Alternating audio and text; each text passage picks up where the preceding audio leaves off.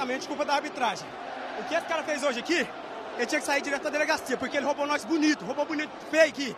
Porque quando é lá na ilha, braço colado, a bola tá colado o braço, a bola bate e os caras dão pênalti. Aqui o cara tá com a merda do braço desse tamanho, o bosta do árbitro faz uma merda dessa, não dá porra do pênalti. Aí quando chega lá, contra nós, põe os árbitros tudo cagado. Aí aqui manda vir esses caras aí pra roubar nós. Desse jeito fica difícil mesmo. Esse é o Canelada, o podcast do Futebol Live TV. Toda semana, muita resenha e um pouco sobre futebol.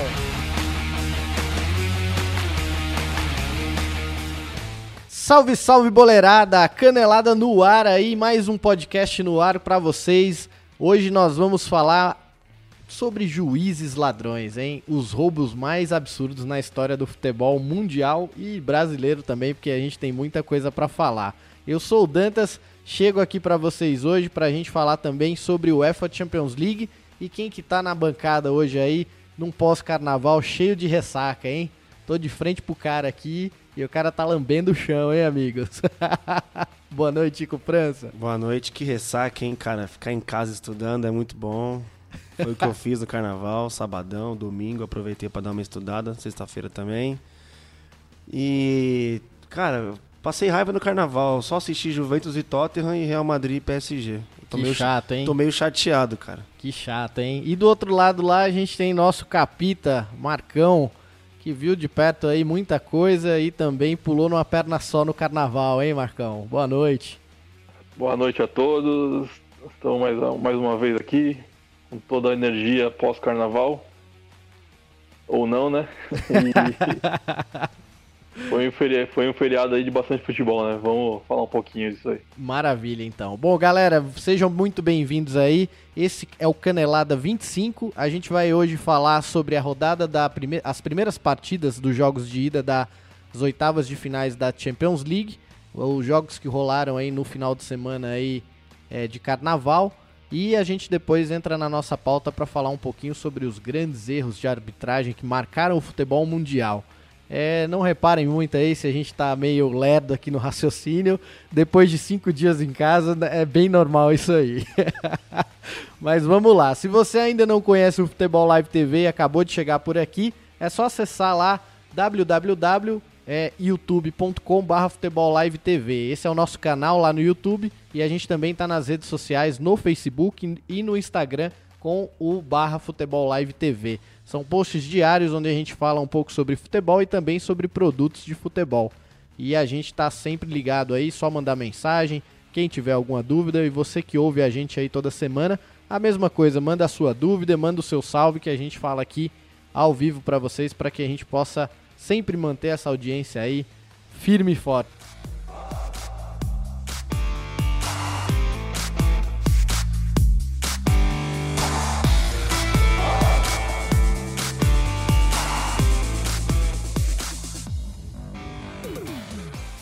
Tivemos aí Champions League, muitos jogos polêmicos, jogos eletrizantes e na semana que vem tem mais coisa aí. Mas nós tivemos dois jogos que a gente deixou palpites aí no último Canelada, se eu não me engano foi o Canelada 23, onde a gente cravou aí alguns palpites das, dessa rodada aí. O que, que você tem aí na manga aí pra gente começar comentar um pouquinho sobre o jogo e ver se a gente acertou aí também. Olha, vou começar com Juventus 2, Tottenham 2. Jogão de bola, né? Cara, eu pude acompanhar esse jogo aí de perto, é, assistir completo. Foi. Me surpreendeu muito o Tottenham, viu? 2 a 0 foi para cima, fez um gol, poderia se sentir satisfeita com esse 2 a 1 fora de casa, né? Mas não, foi para cima. E eles têm aquele tal de Kane na frente lá que parece, sei lá, viu, brincadeira esse cara aí. Harry Kane que parece um executivo de empresa multinacional, né? Não é. tem panca nenhuma de jogador, hein, Marcão? Imagina ser com um atacante daquele ali. é, ele tem cara daqueles CEOs mais novos lá, sabe? Bem todo classudo, né? Assim, né? Então... Só falta botar um terno e dar uma maleta pra ele, né, bicho? Exatamente. Cabelão pra trás, panca de jogador zero, né? Mas mete gol, né? Tem mais e cara... era gordinho quando criança, né? É, não, a história dele é bem interessante, cara. Tem um texto que ele soltou é, falando sobre. Enfim, o Tottenham é o time da, dele, né? O que ele torce desde pequeno. E ele é um texto bem bacana que ele fala que ele se inspirou no Tom Brady quando ele foi emprestado para um time da segunda divisão inglesa. E lá ele, enfim, tinha o grande sonho de retornar para o Tottenham e ser um dos grandes jogadores que marcaram a história no clube. E tá fazendo aí, né? 100 gols na Premier League e aí nesse jogo contra a Juventus ele deixou o dele driblando o Buffon e tudo, né? É, o cara, ele jogou no Leicester, né? Foi emprestado pro Leicester. Pro Leicester, é. E ele Quando é o o Leicester tava na segundona, né? Quase caindo, é, se eu não isso, me engano ali. quase foi pra terceira essa na época. Sim. Ele, ele é o, o, o segundo jogador a marcar 100 gols em menos jogos na Premier League. Só só. Ele só perde pro Alan Shearer. Olha só, bela marca, hein? Nada. Bela marca. Uma bela marca pra um cara com panca zero de jogador, hein? Chico Franci, aí, o que, que você achou desse jogo aí, Juventus e Tottenham? Você acha que esse 2 a 2 aí a gente vai ter um- uma partida emocionante no, no jogo de volta lá na Inglaterra? É, eu acho que a, o Tottenham vai se sobressair nesse jogo aí, viu? Sim. Dominaram um, certo tempo a partida, a Juventus.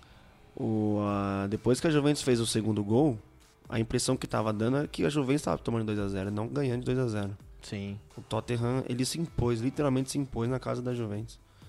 E acho que agora a vaca foi pro brejo, viu? 2 a 2 a 2 é difícil, Eu né? Jogar é fora a Juve que não tem nenhum. Se a gente parar pra pensar, né, Marcão? Aí você acompanha esse jogo também?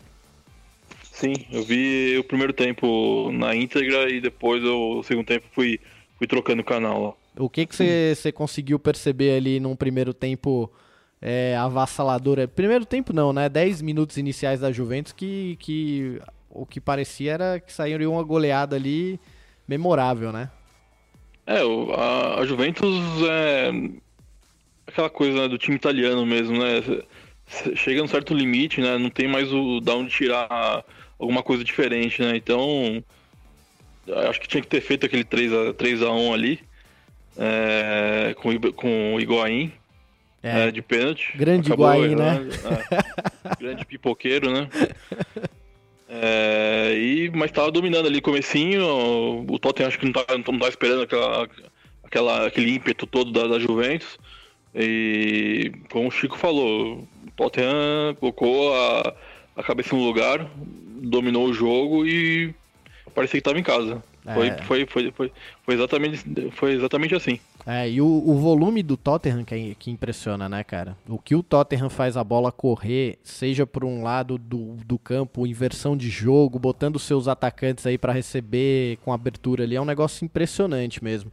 Eu, eu acho que se ele não tivesse entrado com Lamela e ah, tivesse mantido o som mesmo, ou até outro, outro jogador ali, com até o Lucas no caso, é, acho que daria mais certo, assim. é, poderia ter, ter saído com a, com a- vitória, né? O Lamela acho que não, é, não, não acompanha muito o ritmo, né? ele, é, ele é um pouco mais lento que o pessoal ali, que o Dele Alli, né? Que o, que o, Eric, o Eriksen, então acho que ele poderia ter ousado um pouquinho mais e ter deixado o som, mas mesmo assim com um belo resultado, né?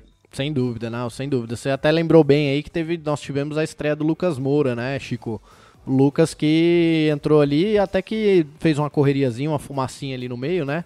Trocou alguns passes, foi uma estreia até que interessante, né? Jogou uns 5 minutos no final ali. Eu acho que o Marcão tem razão. Acho que se o som, o som tivesse um pouquinho mais de tempo no campo e o Lucas Moura também, eles iam dar uma suadeira na, no Juventus danada, viu? E falando no pênalti do Higuaín, o time tava tão nervoso da Juventus, mesmo ganhando, que o, ele bateu no meio do gol, né? Na bola de segurança. Não foi como o primeiro Pênalti de zagueiro, né? Não foi como o primeiro pênalti dele, que ele bateu forte e firme no eu Com todo o respeito, hein, Marcão? Com co- claro, eu... Tá bom, vai. Eu vou me retratar aqui. Pênalti de zagueiro grosso, vai. Obrigado, obrigado. E, e tava tão, tão, sei lá, dava pra ver que ele tava meio tenso depois que acabou o primeiro tempo, ele indo pro vestiário, tava tenso o Higuaín. Parecia que a Juventus tava jogando fora de casa, precisando ganhar o jogo e tomando de três. É, e não, fora um gol que ele perdeu, que ele driblou, fez uma troca de passe ali é, num contra-ataque, driblou um zagueiro da, da, do Tottenham e chutou fora, né? Ou seja, Higuaín fazendo mais, o que ele sabe fazer bem, né? Que é perder gol. Uma briga boa, Higuaín e Fernando Torres, né? É, o Higuaín já, já aprontou mais pro lado da Argentina ali, então isso realmente pesa mais ao, a favor dele do que o Torres, né? O Torres entra na boa ali. Bom, galera, esse jogo aí, a, a volta dele vai rolar. Deixa eu pegar só a data aqui pra gente ter e já passar. Vai rolar no dia 7 de março, às 16h45. O Tottenham recebe a Juventus pra partida de volta dessas oitavas de finais aí. Jogo bem difícil. E Chico França, como é que foram os nossos palpites aí? A pergunta que não quer calar. Eu falei que ia ser Juventus, é, Juventus 2 a 0 e o Marcão falou que ia ser Juventus 1 a 0 Doi- você falou quanto? 2 a 2 a 0 0 E o Marcão 1 a 0 1 a 0 Eu dei, não dei palpite Não, nesse esse, jogo, é, né? esse você cabulou essa aula aí. Ou seja, ninguém acertou, hein? Que beleza. É. Mas quem diria, né? Tottenham e Juventus saíam quatro gols, ia ser um negócio. A Juventus que não faz gol em ninguém. E, e o Tottenham, enfim, tá em boa fase, né? E curiosamente, não sei se vocês perceberam, a gente tem, é, como há muito tempo, ou pela primeira vez, se eu não me engano, há cinco times ingleses nessa fase de mata-mata da Champions League, né? É, acho que é uma grande prova de que a Premier League é o melhor campeonato do mundo hoje, né? Todos concordam com isso? Ah, com certeza, né? Não tem o, ritmo que é, são todos os jogos. É, eu, eu, sem dúvida, sem hesitar, eu falo que são todos jogos bons. Até times pequenos, o jogo é muito bom, né? São vários gols, é, jogando pra frente. Então, é, o melhor campeonato mesmo. Eu, eu, eu me divirto. É, não, e, e a gente tá vendo esse ritmo de jogo desses clubes ingleses sendo imprimidos também na Champions League, né? Porque a gente tem um futebol espanhol ali mais cadenciado, e aí quando esses times ingleses pegam um time que não tem uma certa tradição, e eu vou dar um exemplo e já emendar em Liverpool 5, Porto 0, a gente viu que foi realmente passar o carro num volume de jogo absurdo, né? Do time inglês ali contra o Porto, que não tomou conhecimento do, de que estava jogando fora de casa, jogando lá no estádio é, do Dragão, né? Esse trio de ataque com Mané, Salah e Firmino, hein? É, o, o Mané tava numa. não tava acompanhando o ritmo do Firmino e do Salah, né? E agora parece que, pelo menos nesse jogo, ressurgiu um pouquinho, né?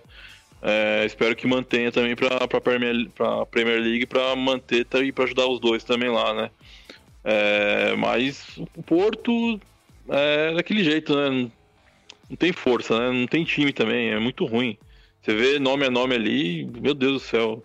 Aquele, a- a- é, até mesmo aquele Tiquinho lá, o Tiquinho Souza, né? Aham. O, a- quem é esse cara, né? Não, é, veio de time muito pequeno lá e não tá preparado ainda pra, pra tudo isso, né? O goleiro também falhou. hum, é, então não é um time preparado pra isso, né? Ganhou em 2004 e nunca mais. Sim.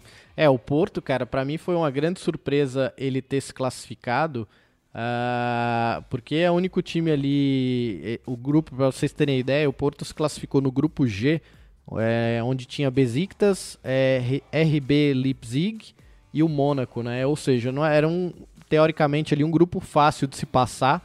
E o Mônaco, que fez uma excelente campanha na Champions do ano passado, acabou ficando pelo caminho em último colocado nesse grupo G. Então, é, o Porto acabou passando ali entre um grupo teoricamente fácil, né? E aí, quando você vai afunilando, Champions League não perdoa, né? Você tem ali umas oitavas de finais que só tem time grande, né, cara? E o único lance que eu vi do, do, do Porto no ataque ontem foi um lance que eles entraram tabelando cara a cara, o cara saiu com o goleiro do Liverpool e perdeu o gol. Então, ainda quando É, tem a foi- chance e foi perde o gol. Aí. Ah, foi esse cara, então. A chance que tem, perde o gol, cara, não, não tem como. É, não adianta. Volta Carlos Alberto e Mourinho, hein? Nossa. E Deco e companhia. Diego. Diego, Diego. olha O só. Hein? Fabiano também jogou lá, né? Que time, hein, o o Porto tinha quando foi campeão da Champions, hein? Brincadeira. Bom, galera, esse então foi 5 a 0 Acho que aí a fatura tá liquidada. O que, que a gente botou de palpite aí, Chico França? Olha, o Marcão colocou Porto 3 a 2 3 a 2 pro Porto. é, pro Porto. É. Eu, eu coloquei 1 a 1 e o Rodolfo colocou 2 a 1 Liverpool. Olha só, hein? Acertei o resultado, mas não o placar, hein? é, tamo bem aí, viu? O Marcão acertou os gols, né? Colocou 5 gols no jogo, mas Mas, é, cinco gols só que a favor do Liverpool. Mas quem imaginava, né? O cara É, fazer jogo 5 do- a 0 O jogo do Liverpool é- tem, tem gol de, de- do- dos dois lados, né? Sim. Normalmente, né? Que a zaga ali, pelo amor de Deus. É um Deus nos acuda, né? O Liverpool ganha do Manchester City numa rodada e perde pro Lanterna na outra, né? É, o jogo com o Tottenham ali também, tava ganhando e deixou empatar no último minuto ali também, então é assim. É, meu amigo, o, time do, do senhor Jürgen Klopp lá não tem jeito, né? Vai para cima e, e seja o que Deus quiser lá atrás. é o estilo Atlético Mineiro, né? Galo doido. Galo doido, vai para cima. E, e vamos é. ver depois a gente vê o que faz. Mas falando de oitavas de finais e muitos gols, nós tivemos ali o Basel e o Manchester City de Pep Guardiola, que aplicou uma goleada de 4 a 0, hein? Esse jogo aqui tem gente que deu palpite, parece que foi bem, hein? Que acertou. Quem que foi, Chico França? Ó, o Rodolfo colocou 3x1 pro Manchester City. Eu coloquei 3x0 e o Marcão colocou 4x0 pro Aí, Manchester. Marcão. Quem acerta Ô, paga pizza, hein? tem que pagar, tinha que ganhar, pô. Ô, louco, o cara tá bem de bolão, hein, meu? Ah, esse jogo. Também, né, cara? Esse jogo eu acompanhei depois do tape, os primeiros minutos só. Cara, não deu graça. O City pegava na bola e não soltava mais. Sim, é, e uma boa partida do Gundogan, né? Jogando ali no meio-campo. E amigos, confirmem se isso é verdade. O que Fernandinho está jogando, hein? É um negócio impressionante, né? Tá demais. O Guardiola já vinha falando há muito tempo, já vinha falando, acho que desde que ele chegou no City, que o, o Fernandinho é o melhor volante em atividade no futebol mundial aí. Vocês concordam com essa declaração aí do Guardiola? Bom. É, eu não sei se é o melhor, mas está entre os melhores sim. Acho que dependendo do que o Renato Augusto estiver jogando, é Casimiro e, e Fernandinho ali no meio, cara. A seleção. Eu concordo. É isso aí? Eu concordo. E ele tem jogando no, no Manchester City já tem umas três temporadas em alto nível, né? É. E tem também a grande aposta de Guardiola para ser um dos escolhidos a melhor do mundo, que ele já desde então está fazendo ele, é, campanha para é, Kevin De Bruyne chegar entre os três ali, os três finalistas, né?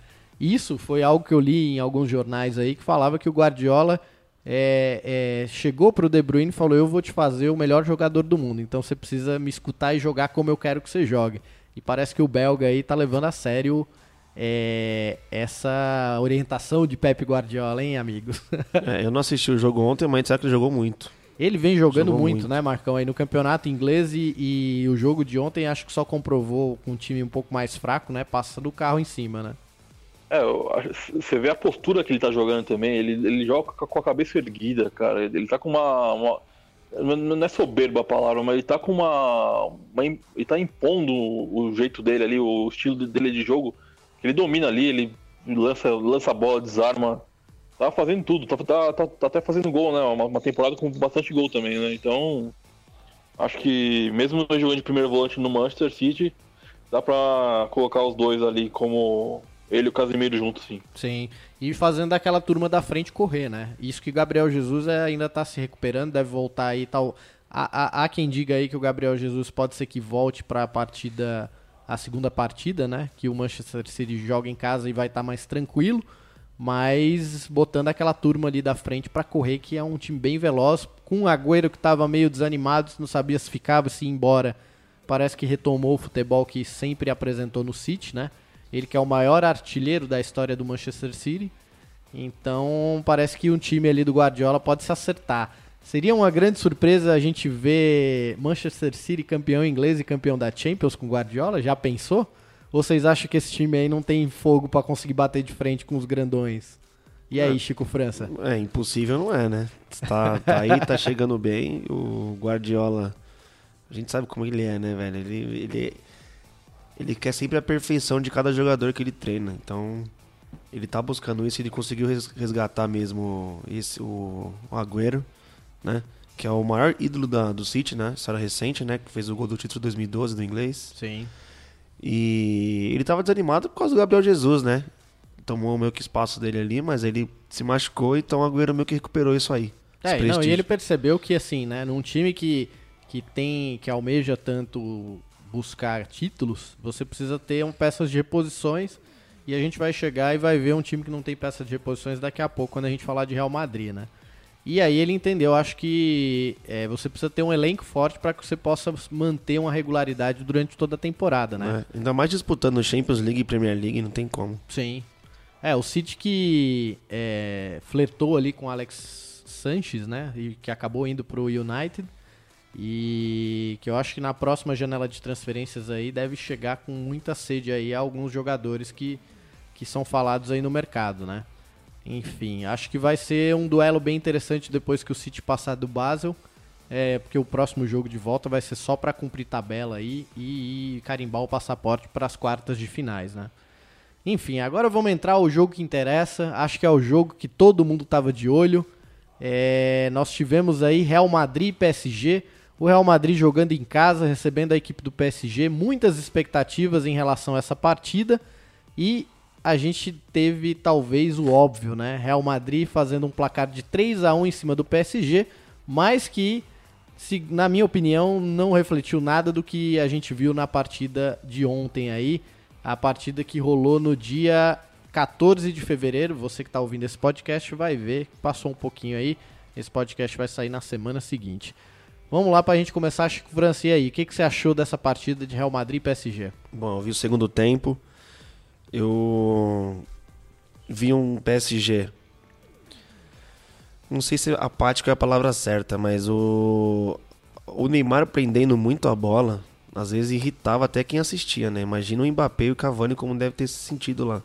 O primeiro lance, o primeiro tempo eu vi tava acho que 1 a 0 pro PSG.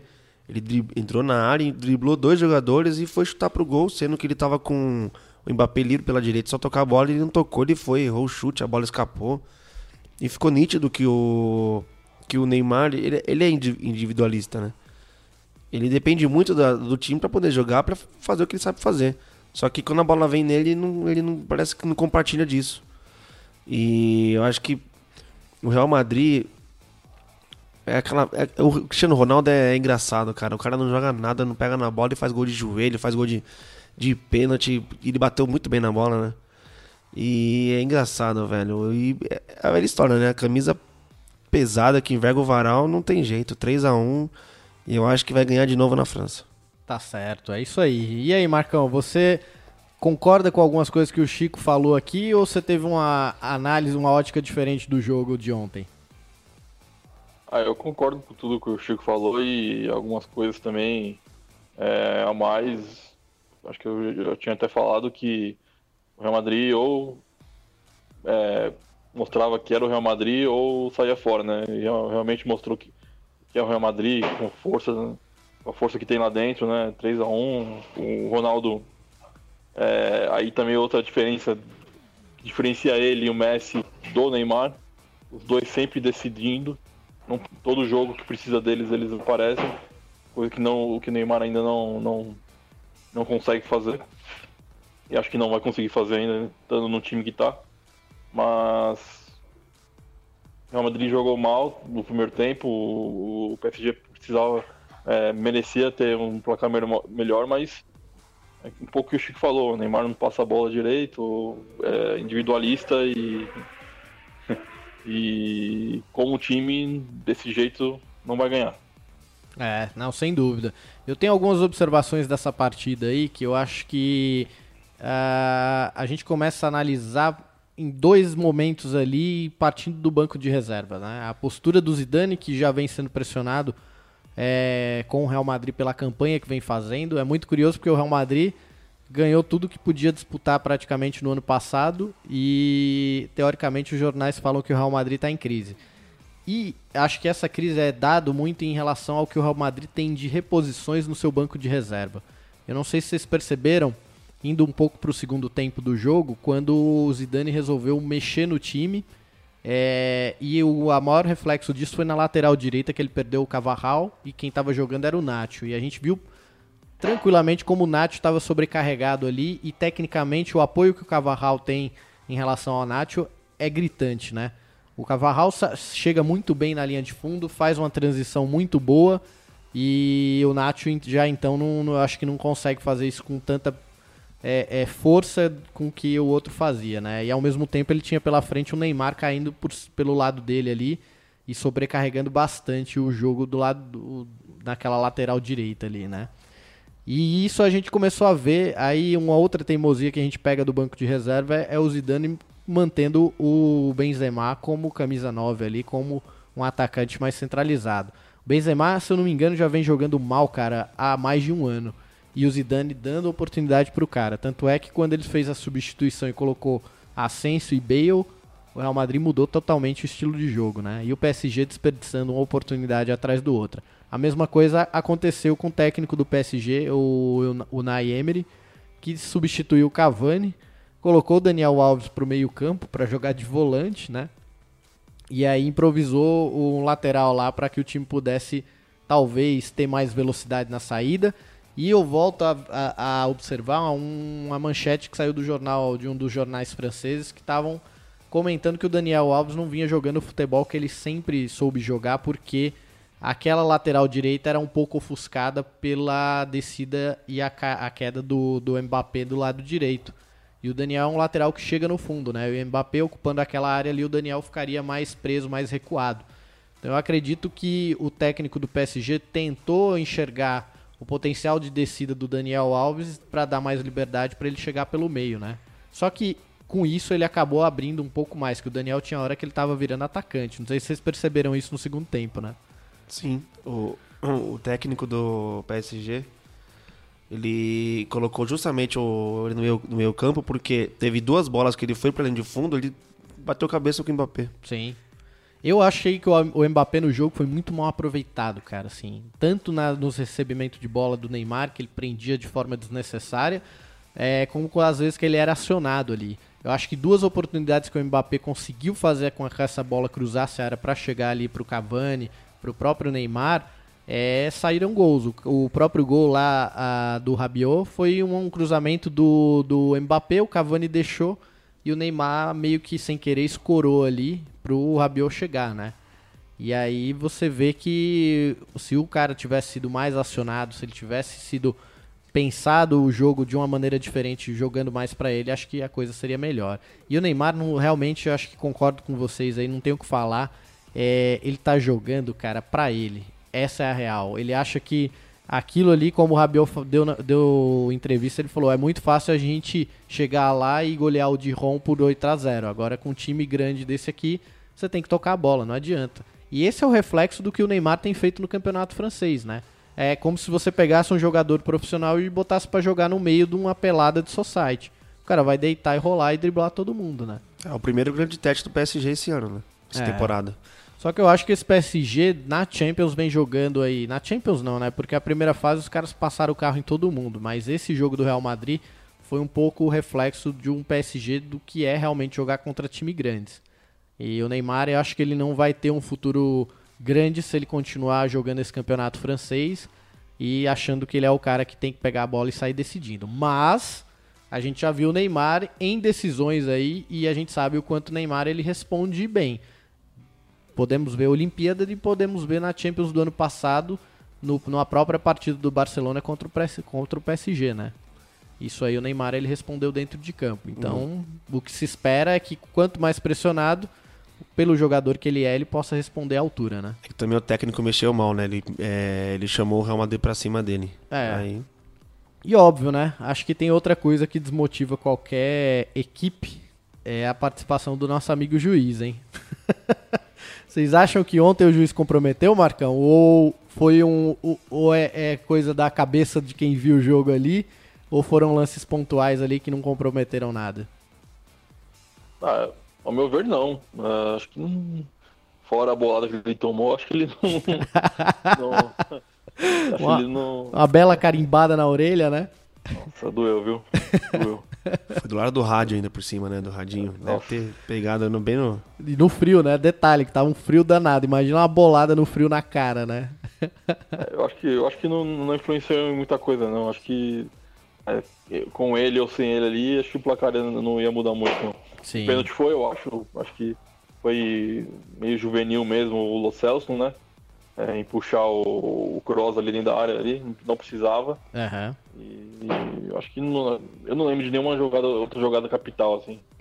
É, eu, eu coloquei aqui até em off antes da gente começar o programa, eu tava falando com o Chico e eu acho que o lance de mão do Sérgio Ramos ali, muita gente falou que foi involuntário, né, Chico? Não sei se foi a sua, sua opinião. eu acho, essa. eu tô com o Marcão, acho que não foi voluntário. Eu tava com o braço também junto ao corpo, né? Não, só se ele arrancasse o braço. É, a bola desviou, foi pra longe, cara. Enfim, o que eu percebi do juiz foi no andamento do jogo, por exemplo, os critérios de cartões e faltas pra ambos os times. Em determinados momentos tinham jogadas um pouco mais fortes ali que a galera do Real Madrid chegava, descia a bota e o juiz marcava o falta e não dava amarelo. E quando outros ele deixava o jogo seguir. Pelo lado do PSG, a coisa, o critério parecia que era outro, né? Isso Ah, acho mas que no lance do Neymar que ele simulou contra o Casimiro, era pra amarelo.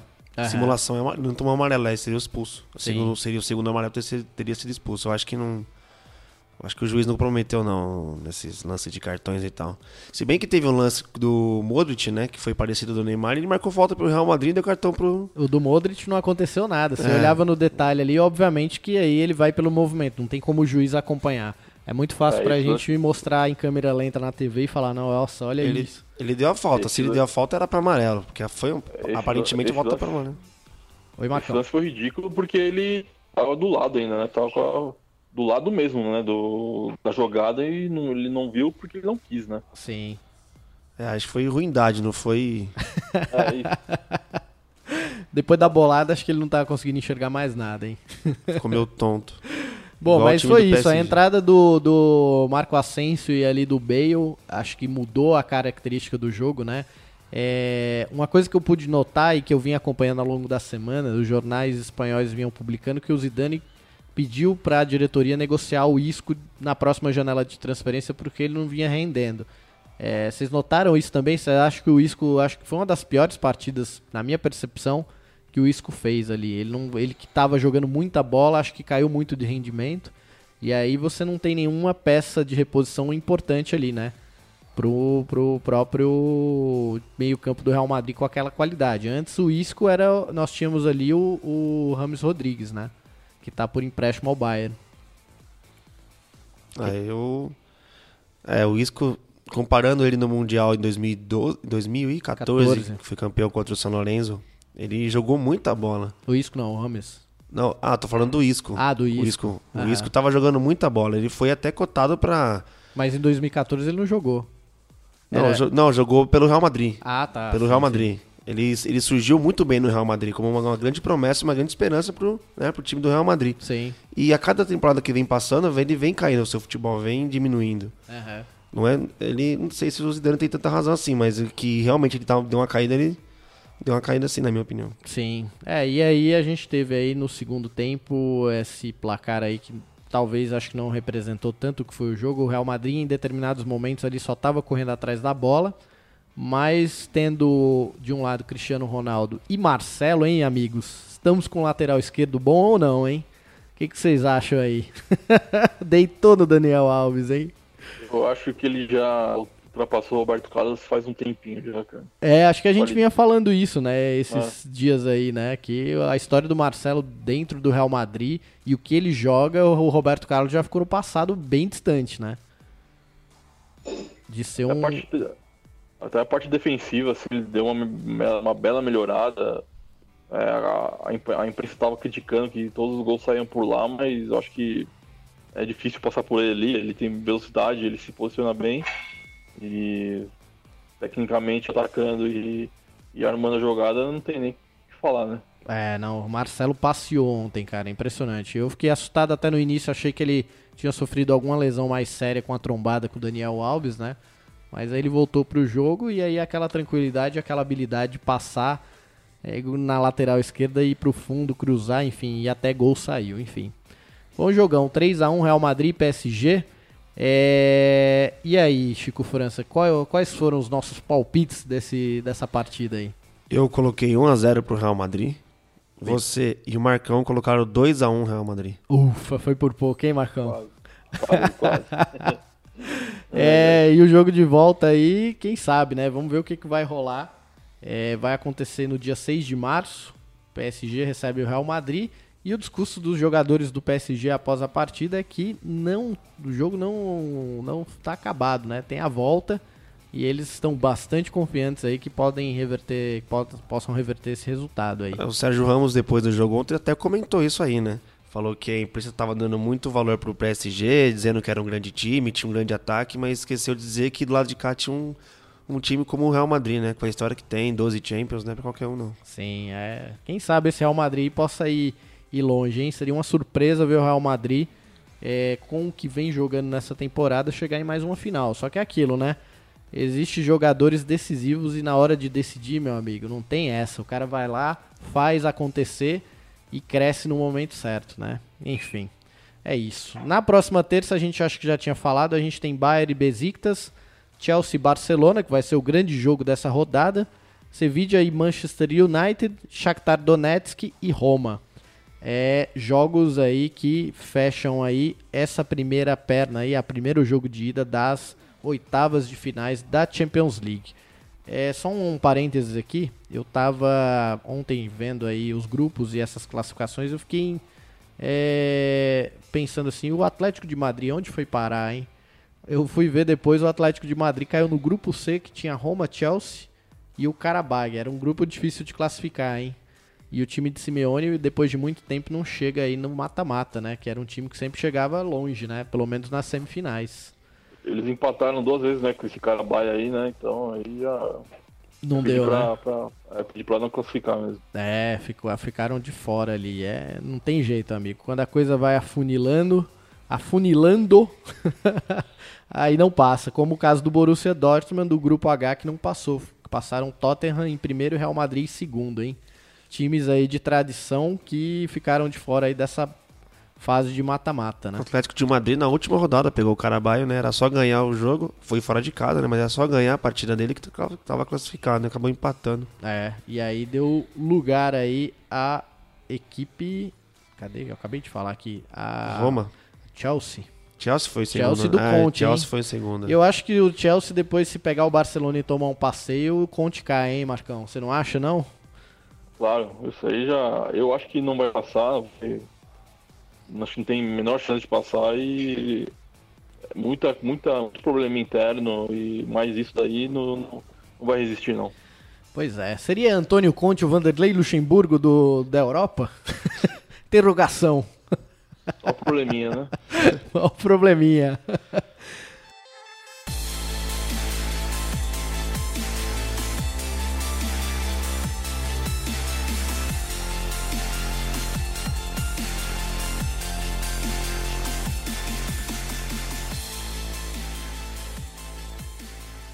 Bom, é isso aí, pessoal. Agora a gente vai entrar aqui na nossa pauta. Vamos relembrar um pouquinho ah, sobre jogos polêmicos, Chico França.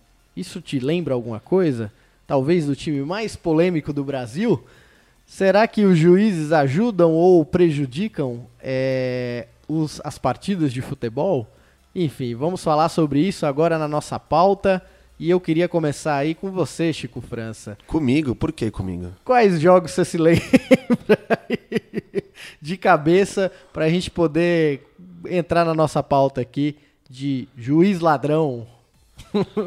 Ah, teve vários, viu? Nossa. Na minha listinha aqui, ó, vou só falar, vou jogar na mesa, vai. Eu Joga aí. imagino que seja esse aí. Mas joga um favor e um contra, vai. Que eu... Marcão, você acha que eu devo jogar a favor ou contra, hein? Contra. Pelo menos um de cada, vai.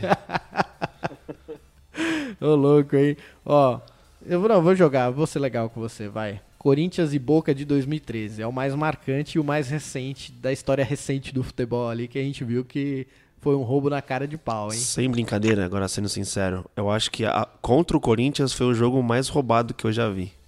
Da, da vida.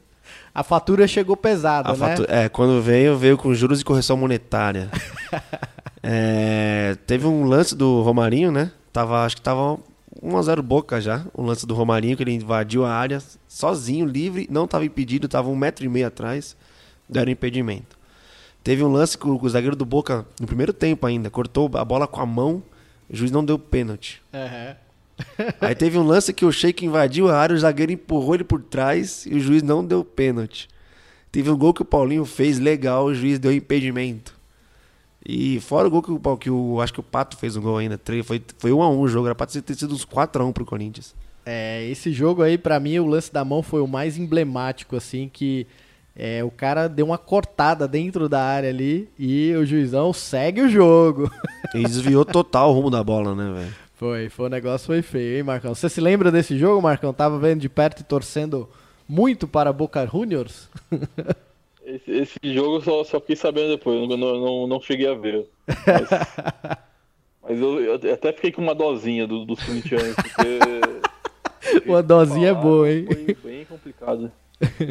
e aí nós tivemos para a pá. É, foi... E só um detalhe, foi a partir desse jogo que descobriram que desde os anos 60 os juízes são ajuda, é, ajudam os times argentinos. É mesmo, né? Porque rolou um negócio de escuta depois, é, né? É, rolou. Principalmente o Grondona, o ex-presidente, que não sei se foi bom ou foi ruim ter morrido.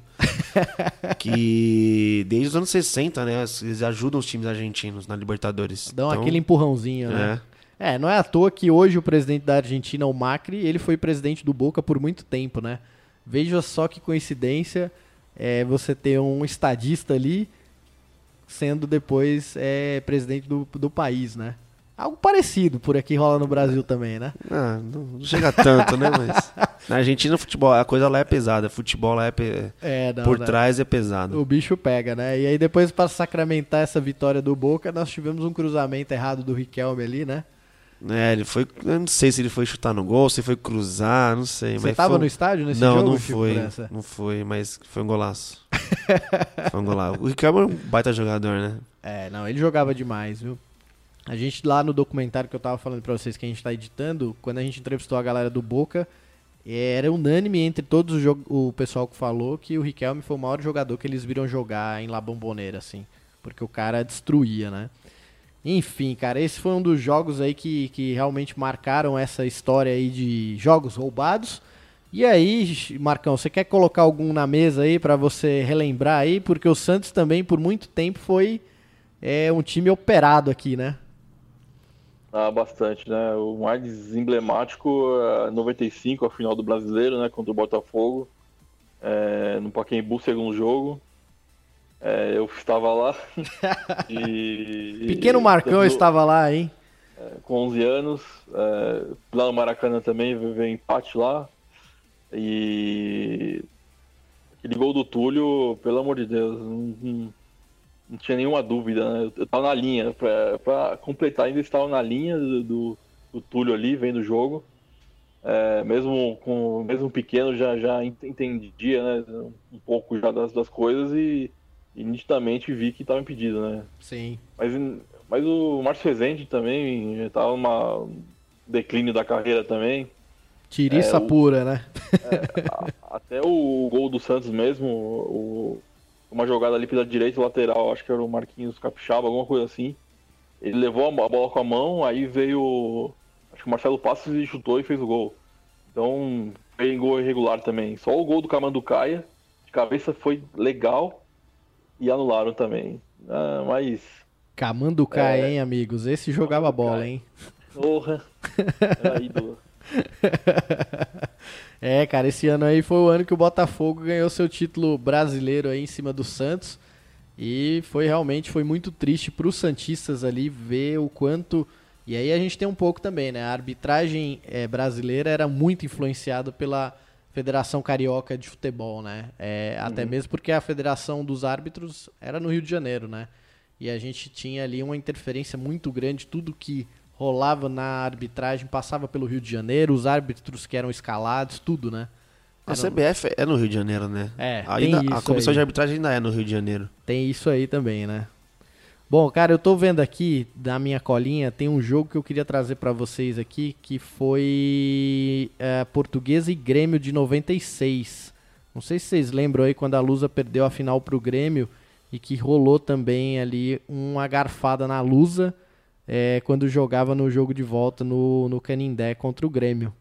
Ali a gente teve gol anulado da Lusa, e aí nesse ano foi a grande chance que a Luzinha deixou escapar a chance de ser campeã brasileira, né? Enfim, nada muito grave, mas foi uma, um jogo que me marcou aqui por ter rolado essa é, é, esse pênalti, esse gol anulado aí da Lusa. Outro que eu trouxe aqui, Santos, Corinthians e Santos em 2012. É um impedimento. Nossa, o... Nossa, cara. Você fo... o é Chico o caiu único, da cadeira aqui, o, o Marcão. único gol que eu já vi na minha vida é que no mesmo lance teve três impedimentos. Não foi de três jogadores, foi no mesmo lance, três, um tocando pro outro assim, três impedimentos. Meu Deus, você, você desenterrou em. Olha só, hein, Marcão. Você se lembra desse impedimento triplo aí? Desse impedimento não, mas. O mais legal é que. Foi, não, foi um baita jogo, foi um jogaço. Aí só que o Santos Sim, fez o terceiro gol, aí tipo. Nossa. Desandou a coisa. É que também acontece, foi impedi- foi impedimento mínimo, né? Aham. Mas um tocou pro outro, foi tocando até fazer o gol e tudo impedido. Nossa. É, esse, esse foi um algo marcante aqui na minha pesquisa lá. Eu tava vendo, eu falei, putz, esse jogo aqui, eu nunca vi ninguém marcar um, impre- um impedimento triplo ali num jogo desse aí, né? Teve um, um, um jogo que eu lembro bem assim, que foi o que eu achei que também que foi um dos mais roubados da história, assim, foi na- os dois jogos, na verdade, né? A ida e a volta, a Libertadores de 2000, a final, Palmeiras e Boca. Aham. Palmeiras foi garfado lá e meteram a mão no Palmeiras aqui também. Eu lembro muito bem que teve um pênalti pro no Asprilha lá que o juiz não marcou. E o pênalti que deu, que deu empate pro Boca na, na Argentina também não foi pênalti, ele deu pro Boca Juniors. Sim. E no jogo de volta, o Palmeiras tava, ta- tava 0 a 0 O Asprilha entrou na área sozinho, assim, sem goleiro. O zagueiro veio por trás, deu um empurrão nele com as duas mãos. E o juiz falou: segue o jogo, mano. Cara, como eu odiava o Aspiridia, cara. Ele jogava tão de forma tão displicente, cara. E o jeito que ele ia bater pênalti, né? Nesse ano de Nossa. 2000 aí, o pênalti que ele perdeu contra o Boca, ele foi correndo pra bola quase se arrastando, né? E aí ele bateu o goleirão, obviamente, voou, porque daquele jeito ali qualquer um pegava aquele pênalti dele, né? Era bizarro ali. Mas, galera, vocês acham uma coisa, assim, que às vezes eu penso muito, assim, a gente teve aquele caso de escândalo na Itália, que rebaixou a Juve por compra de, de arbitragem, enfim, a- o próprio Brasil aqui em 2005, né, Chico França? É. Era a máfia do apito aí. a né? máfia do apito Voltaram 11 jogos. Edilson Pereira de Carvalho. É esse mesmo. Meu Deus. Vocês acham que até hoje ainda deve rolar uma compra de juiz pesada? Vocês acham que, que, que, por exemplo, hoje a gente vê que o volume de. Ainda existem muitos sites de apostas aí e, e os campeonatos muitas vezes são decididos com detalhes. Agora a gente tem até a questão do árbitro de vídeo ali, que não vai ser implementado aqui no Brasil, que por interesse de alguns clubes, porque a CBF queria passar a conta, vocês acreditam que rola ainda manipulação de resultado por compra de juiz ou, enfim, influência de clubes? O que, que vocês veem em relação a isso aí? Com pequenos exemplos que a gente trouxe aqui de, de jogos ali que foram roubados, cara. Marcão, o que, que você acha disso aí? Bom, eu é uma questão assim que eu, que eu tenho pra mim é por que alguns árbitros, árbitros, juízes, bandeirinhas, etc, tão ruins ainda continuam apitando, Aham. sendo que não tem, você vê que não tem qualidade alguma, não tem discernimento algum, é, são questionados por todos, não é, seja apitando jogo de campeonato estadual ou brasileiro, cara. Então, acho que acho que sim, é, por ter essa questão de árbitros ruins ainda apitarem e deixarem o cara apitar mesmo não tendo qualidade, não, mesmo não sendo preparado ou pre- preparado entre aspas, né? Porque a ruindade dele, entre aspas também, que, que deixa aparente assim, não é ruindade, né? Pode ser outra coisa. Tendencioso, É. né, o negócio. É, então, é, por isso eu acho que talvez tenha. Eu não, não posso afirmar, mas talvez é, nesse é, indo vendo por esse lado assim, é, pode existir ainda. Aham. E você, Chico França? Eu acho que sim, acho que ainda tem influência do, de estado, São Paulo, Rio de Janeiro principalmente, ou quando é um time grande, quando é um time pequeno, né? Eu acho que isso, acho é, pode não haver a propina lá, o cara chega lá e ó, te dou, sei lá, X pra você roubar pro meu time, mas eu acho que tem a influência de, sei lá, depois e o cara continuar apitando, é uma troca de favores, né? Aham. E o, que eu sempre vi, sempre vejo é jogos de times sul-americanos, Copa Sul-Americana, Libertadores. há uma clara tendência de, favorecer os times argentinos. Isso é, para mim é claro, isso é nítido. Todo brasileiro que pega esses times numa fase mais graúda, o juiz vai vai ajudar, não ajudar, mas vai inverter um lateral, inverter uma falta, vai omitir dar uma falta ou dar um cartão pro jogador da Argentina, do time argentino, vai olhar com vista grossa certos lances pro, pro brasileiro. Eu acho que principalmente contra os brasileiros. Aham. Eu acho que é, é- Mas será que isso também não é um pouco, cara, do estilo de jogo argentino que é mais pegado? E aí o nosso futebol aqui, o cara encostou é falta, e aí quando pega um juiz latino que deixa o jogo correr mais, o brasileiro começa a se achar prejudicado? Não. Ou seriam os lances mais ali. Não, porque o, bra- o, é, árbitro brasileiro, apitando, apitando aqui um brasileirão, um, um, derby, Corinthians e Palmeiras, Aham. é, é uma falta atrás da outra. Ah, Tá mudando agora isso no Brasil. Mas esse mesmo árbitro vai apitar um Boca e Penharol, por exemplo, o pau come e o jogo e deixa o jogo fluir, cara. Então, mas aí é o, é o que eu tô te O falando. mesmo árbitro, tipo, ele apitou no domingo Corinthians e Palmeiras, na quarta-feira vai apitar um time argentino contra um uruguai na Libertadores e ele deixa o jogo fluir. É, que, que, que, que critério é esse? Entendeu? É. Não, porque justamente isso. A minha questão é se talvez o futebol brasileiro, o estilo de jogo aqui que o juiz realmente apita tudo, o cara quando vai jogar lá fora, ele o jogo deixa correr solto e a porrada come. come. É o que eu vejo. Jogador, você por exemplo, pega um time brasileiro, não, acho que não conseguiria jogar num, numa Bundes- Bundesliga lá, porque o jogo, ou no caute, que o pau come solto. E obviamente, só que eu tô entendendo o que você tá me falando que é o seguinte, alguns lances casuais ali, pontuais, é, que rolam, é, nunca são em favor dos brasileiros. Isso, sem dúvida, é, acho que é algo que é de ser, ser notado. Interferência ou não, com isso daí também. né? Interferência ou não, ô Marcão, talvez é, possa ter por a Comembol ser, ser onde é, enfim, a, da gente talvez ser o único país ali que não tenha, não seja de língua latina. Eu acho que há uma pressão, sim, em relação também. é, al- alguém uma vez me falou isso que eles é, inter- na Comembol internamente eles meio que não suportam os brasileiros. É, mas assim, aí, aí tem uma outra questão que me veio agora na cabeça. Você também tem uma CBF totalmente ausente, né? Em relação à, à pressão que é exercida e em relação a- ao que é falado na Comembol, né? Eu acho que o exemplo mais recente aí foi o episódio do Palmeiras contra o Penharol, que o time do Palmeiras foi cercado lá no estádio do Penharol e, no entanto, o Penharol tomou acho que um jogo de suspensão ali e os jogadores do Palmeiras foram punidos, né? E nada aconteceu com o time do Penharol além desse jogo de punição. É. É, então, não sei. É, imagina, dois- você citou 2013, por exemplo. Aham. Aquela mão na bola do, do Caruso. Se ia na bomboneira contra o Boca, ele não ia marcar o pênalti? Olha, eu acho que se ele não marcasse o pênalti, a arquibancada vinha abaixo, os caras entravam dentro de campo, né? É bem Essa por é a aí. verdade, né? É bem por aí, Por cara. aí. Mas, assim, eu acho que ele não marcaria justamente por isso, né? Aqui, é, o que me deixa indignado ainda no futebol sul-americano, e tem muita gente que defende que, ah, não, Libertadores é raiz. Na real, cara, não é raiz, cara. É uma puta de uma desorganização que dá raiva de jogar.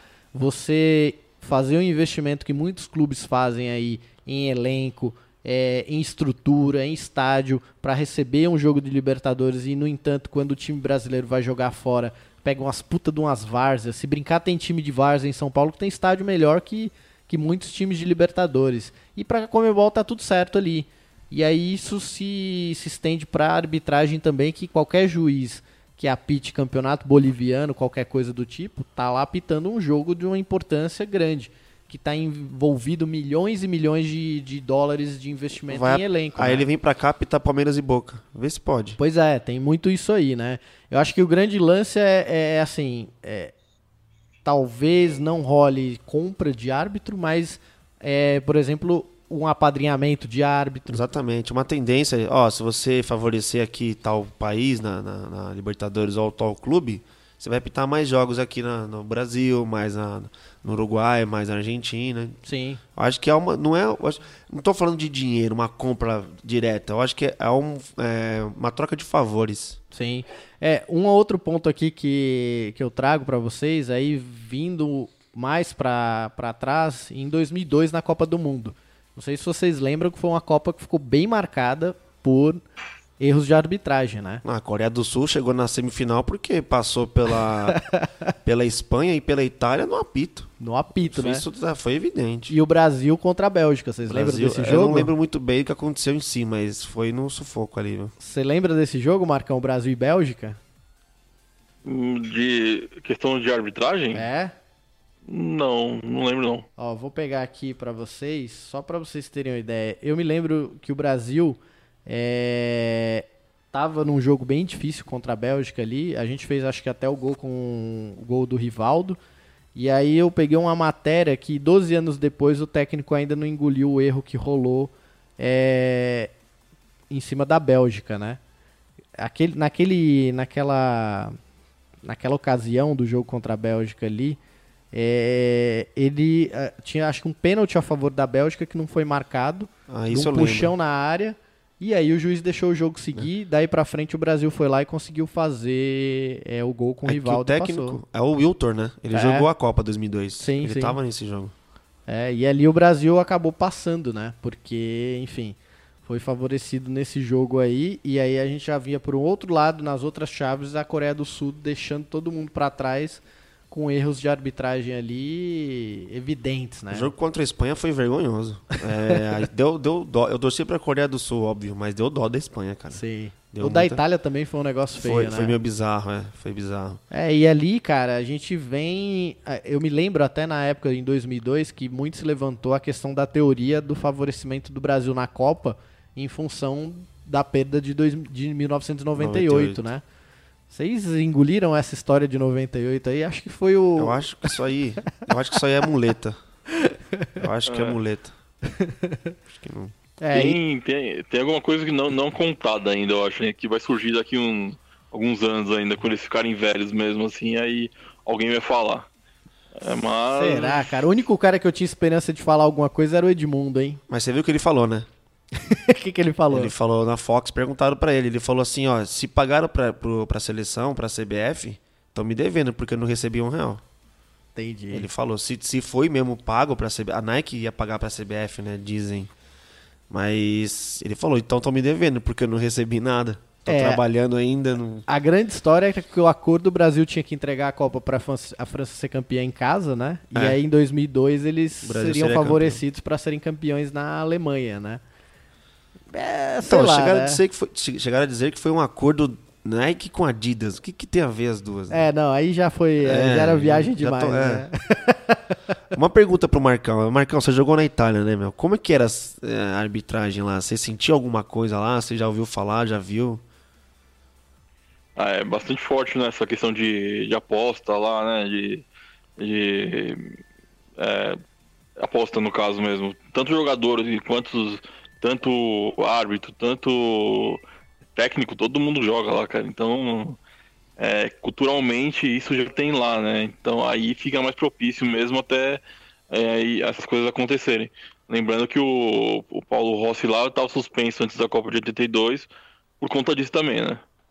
Sim. É, questão de aposta, né? E foi preso lá por manipulação e deu no que deu. É, mas também, esse, esse ano aí da, da Juventus também não, não tinha muito time pra ganhar deles também, né? Mas é, acontece lá muito, não, não tem jeito. Eu acho que ainda acontece ainda.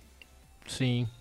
É, cara, é... a Juventus tinha time pra ganhar, mas enfim, né? O interesse de realmente manipular um outro resultado para que os apostadores pudessem ganhar era que o que tava valendo, né? E aí a Juve foi punida realmente pra, pra enfim, cair pra terceira divisão, né? Acho que a Juve chegou. Jogou a, jogou a segunda. Segunda? Jogou a segunda, o vice-campeão era o Milan, perdeu o título e perdeu e começou a Série A com menos 5 pontos. Aham. E o campeão passou pro terceiro colocado, né? Sim. A, a Inter. Em 2006, o de 2005, o título foi caçado, ninguém foi campeão.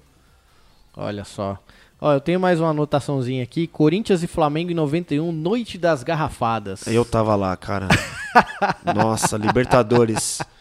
Eu não me lembro muito bem, mas meu pai falou assim depois do jogo com o amigo dele que o Bandeirinha ficava e é porque o jogo foi é, Pacaembu Corinthians 0, Flamengo 2, né? Aham. O Bandeirinha, Ele virava pra torcida do Corinthians e ficava fazendo assim, ó, sinal de 2. 2 Tá a 0 2 brincando, a 0 cara. Aí um cara foi jogar garrafa no, no bandeirinha. Detalhe, né? No estádio tinha garrafa de 600ml de cerveja. Tinha, hein? cara, vendia nessa época garrafa. Aí começaram a xingar o juiz, o bandeirinha e jogar garrafa nele. Aí acabou o jogo, né? Foi Aham. garrafa pro- dentro do campo lá. Grande que é- bandeirinha. hein? meu, meu pai disse que foi essa história aí. Eu não, eu tinha, o quê? Em 91 eu tinha 7 anos. Sim. Mas estava lá. Tava lá. Brincadeira, hein, Chico França? Só não joguei garrafa, mas tava lá. Ia ser uma das belas cenas da, da TV brasileira, hein, Marcão? Chico França pequenininho jogando uma garrafa no bandeirinha, hein? Ah, hoje em dia acho que podia acontecer, viu, cara? Porque a, a- a molecada hoje tá bem, tá bem espertinha, né, cara? Então, Se brincar, o moleque né? quebrava a garrafa e ia lá com ela quebrada pra dar na goela do, do bandeirinha, é, né? tá, tá- tá tudo mais acessível, assim, né? Acho que naquela época não tinha tanta maldade. Tá certo. Bom, é... vocês têm algum outro jogo aí que vocês veem na, na memória aí de, de absurdos aí? Eu tenho um aqui que, cara, eu não sei se vocês lembram. Copa do Mundo de 2006, Alemanha e Inglaterra. A bola não entrou. A Dois- bola não entrou. Foi 2010, 2010. África do Sul, tava 1 a 1 Não, tava 1 a 1 A Inglaterra fez um gol. A Alemanha, né? Chutou a bola, bateu fora e o juiz deu um Não, gol. não, não. E tem, tem o da, da Inglaterra que o- eu me lembro, cara. A, a, ima- é a, a imagem do Lampard é isso mesmo, Marcão. Ele gritando, saindo desesperado pro juiz falando que a bola tinha entrado. Entrou muito, né? Ah, cara? foi o chute do Lampard, né? Que a bola entrou muito e saiu. ah, Entrou é muito. A bola entrou cerca de um metro, cara. Parece. Foi um negócio assim. Tava 1x0 pra Alemanha, então, esse, esse jogo, eu acho. É, foi um negócio, ó. Deixa eu pegar aqui pra refrescar nossa memória. É Alemanha e Inglaterra. Inglaterra. Porque, cara, esse lance aí é. Foi memorável, cara.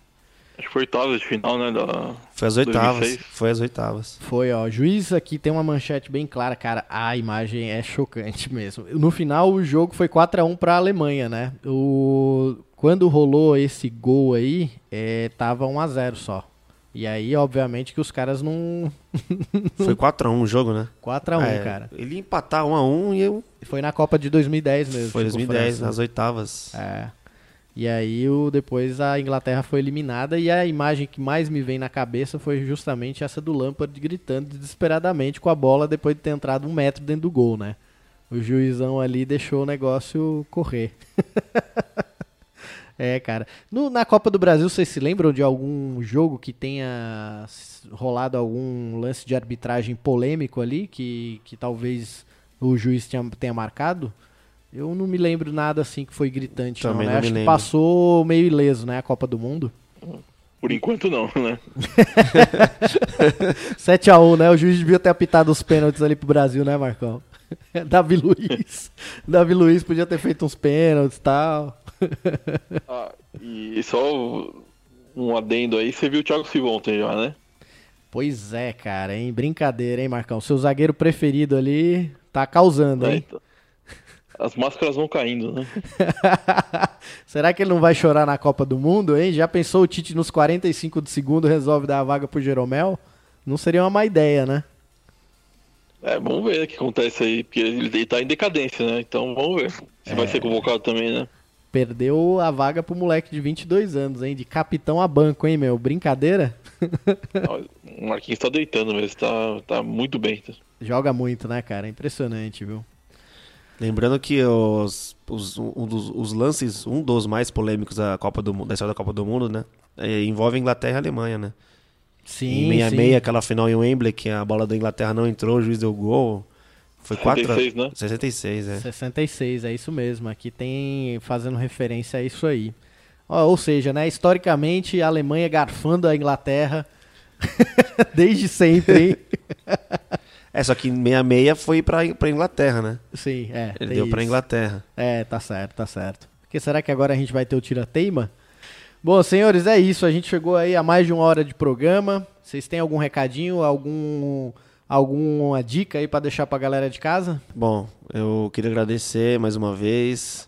É um prazer estar aqui com você, com o Marcão, falando de jogos memoráveis, de polêmicas e. Obrigado, Marcão, obrigado. Boa noite aí. E valeu aí pelo mais uma vez o convite e tamo junto. Boa, maravilha. Bom, galera, A gente então encerra esse canelada aqui. Muito obrigado a vocês que ouvem a gente aí, que ouviram ou escutam, enfim, qualquer coisa do tipo. É, a gente volta na próxima semana aí com mais um Canelada. É, e quem quiser acompanhar aí, lembrando o Futebol Live nas redes sociais, a gente tem o canal lá no YouTube, youtube.com.br Futebol Live TV. E para você que está lá no Instagram e também no Facebook, é instagram.com.br futebollive.tv. No Facebook, facebook.com.br futebollive.tv. E o nosso podcast você escuta ou na Apple Store ou na Play Store e também no SoundCloud. Você pode escutar lá, dar o play na hora que tiver de bobeira para ouvir a gente falar um pouquinho sobre futebol aqui, sobre histórias, enfim, muita coisa que faz a gente lembrar os bons tempos do futebol e também o futebol atual, beleza? Até a próxima, valeu pessoal, obrigado!